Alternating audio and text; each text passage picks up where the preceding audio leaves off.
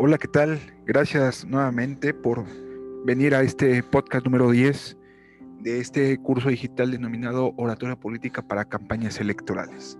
Vuelvo a hacer énfasis que estamos viendo recursos lingüísticos, recursos literarios, que utilizándolos en política, en una campaña electoral, nos permite tener mejor éxito al momento de impactar con nuestro público.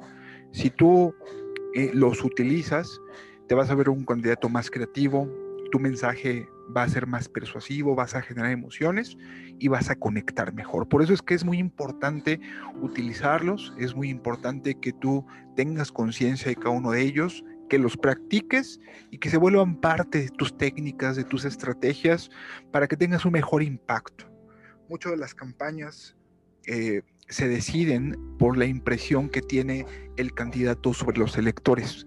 Siempre se ha dicho que las campañas se ganan en tierra, yo creo que es cierto, pero esta campaña va a ser una eh, excepción, ya que en virtud de la pandemia y en virtud de la falta presencial de las reuniones, la ausencia, mejor dicho, de las reuniones, la imposibilidad que vamos a tener de poder ver a cara a cara al lector, va a haber necesidad que nos hagamos de herramientas fundamentales como es la tecnología y por lo tanto hay que potencializar mejor tu lenguaje, mejor tu mensaje y potencializar buenos videos para que de manera concreta, puntual, logras hacer que convenzas a tu auditorio para que se vuelva un mensaje más persuasivo y que se convierta en un voto y por lo tanto una victoria en el proceso electoral. Hoy vamos a ver en este podcast, en el podcast número 10, eh, el recurso que le he denominado frases que plantean una falsa alternativa. Muchas ocasiones eh, hay que hay necesidad para ser más persuasivos de simplificar porque recordemos que la atención hoy en día de la mayoría del público en todas las materias es muy corta. Si tú logras comunicar mucho en pocos segundos, mejor eh, va a tener más éxito tu lenguaje, tu mensaje. Pero si tú lo delimitas, no a la regla de tres, que ya la vimos, a una falsa, a una alternativa, ayudas a elegir a las personas. Hoy en día, desafortunadamente, las redes sociales nos ha educado a orientar nuestra elección. Like o no like, compartir o no compartir.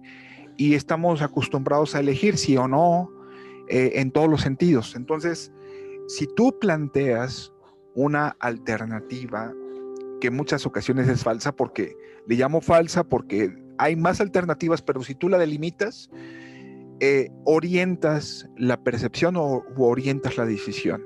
Y además, eh, crea una percepción emocional de que sabes lo que quieres, de que el camino es claro y de que el camino es evidentemente hacia ti, hacia el voto.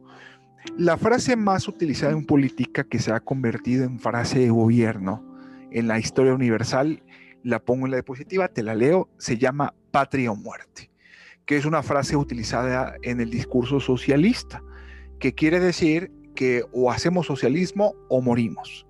Es una falsa alternativa, si te das cuenta, pero está tan contundente la frase que evidentemente comunica mucho, comunica decisión, determinación, comunica eh, evidentemente una firmeza al momento de plasmar nuestro discurso, más en estos tiempos donde hay ausencia de liderazgo, la gente está buscando en virtud de la inseguridad, en virtud de los problemas sociales, la gente está buscando mano dura. Por eso es que está teniendo mucho éxito Bolsonaro en Brasil, está teniendo o tuvo éxito Trump en su momento, eh, que ahorita es Biden, que evidentemente en su momento va a tener que aplicar mano dura.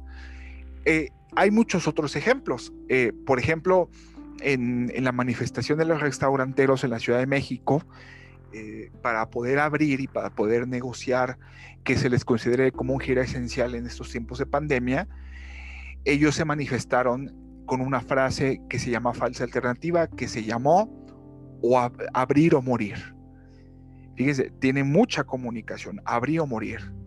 Evidentemente, en tiempos de pandemia, en tiempos de salud pública, eso comunica mucho, que evidentemente proyecta la, la crisis económica por lo que estaba atravesando el sector restaurantero y simplifica prácticamente el sentir social de todo este sector, de lo que implica y combina en una sola frase, una falsa alternativa, el peligro de la salud pública, el peligro de ir al fracaso y evidentemente la eh, puesta en peligro de la economía de las que se sostienen desde los meseros, restauranteros, cocineros, los dueños del negocio y la pérdida de los empleos.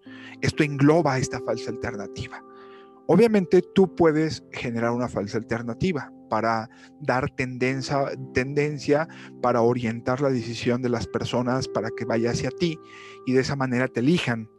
Puedes decir o votamos o, votamos, tenemos dos alternativas el proyecto que encabeza, que nos está orientado hacia el éxito y la recuperación económica, o el proyecto que no encabezo, que está orientado a seguir repitiendo los mismos errores. Esto es una falsa alternativa. Se escucha determinante, con firmeza, pero es falsa alternativa. ¿Por qué?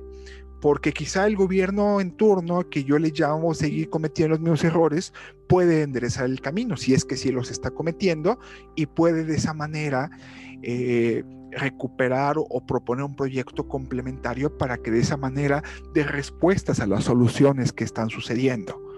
Pero si tú lo haces de esa manera, evidentemente crea una percepción de firmeza y crea la percepción de que tú eres la mejor opción. Eh, esto es muy utilizado también en las ventas. Eh, cuando, por ejemplo, si tú estás vendiendo, vendes ropa y le vendes un vestido a una mujer, Evidentemente, para poder potencializar las virtudes del vestido de esa mujer, para que lo compre, lo pones en comparación, lo haces lo que se le llama el contraste. ¿Qué es el contraste? Para hacer que ese vestido sea la mejor opción, lo pones en alternativa o en contraste con un vestido que se le ve mal. Obviamente, si tú le das a probar dos vestidos, uno que se le ve bien y uno que se le ve mal, evidentemente en ese contraste, el vestido que originalmente le querías vender potencialice sus virtudes y se cree que se está haciendo una buena compra. Esto hace crear una percepción de virtudes sobre algo que si solo lo vemos de manera aislada, evidentemente no va a tener la misma percepción que si hubiéramos el contraste. Es lo mismo que hacemos en política, que si nosotros hacemos una falsa alternativa donde ponemos en contraste nuestro proyecto de nación con un proyecto de nación malo o un proyecto de político malo, o ponemos en contraste nuestras virtudes en contraste con los errores de nuestro contrincante, evidentemente va a potencializar nuestro proyecto como producto. Es el mismo proceso de ventas, es el mismo proceso que se utiliza en política si te das cuenta, tener oratoria estratégica, oratoria aplicada a campañas, es prácticamente obedece las mismas reglas, las mismas prácticas, la misma metodología que hacemos cotidianamente con el marketing, el marketing en lo general. De hecho, hay una rama que se llama así, marketing político, y el marketing es la construcción de las percepciones públicas para que pueda inclinarse hacia la votación o hacia la compra de un producto, que en este caso la compra del producto quiere decir la manifestación del voto en sí mismo.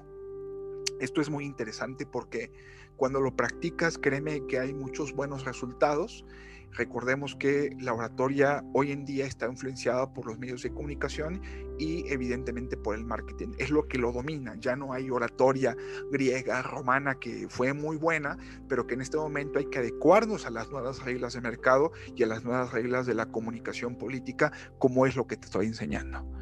Bueno, muchísimas gracias. No quiso ser un eh, podcast muy largo. Eh, estoy intentando hacer podcasts cortos, pero desgraciadamente hay temas que nos dan para mucho.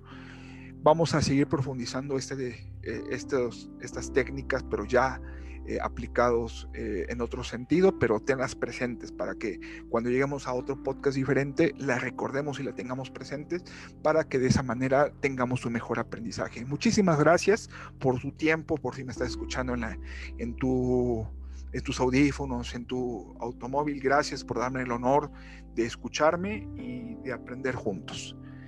Nos vemos en el siguiente podcast. Gracias.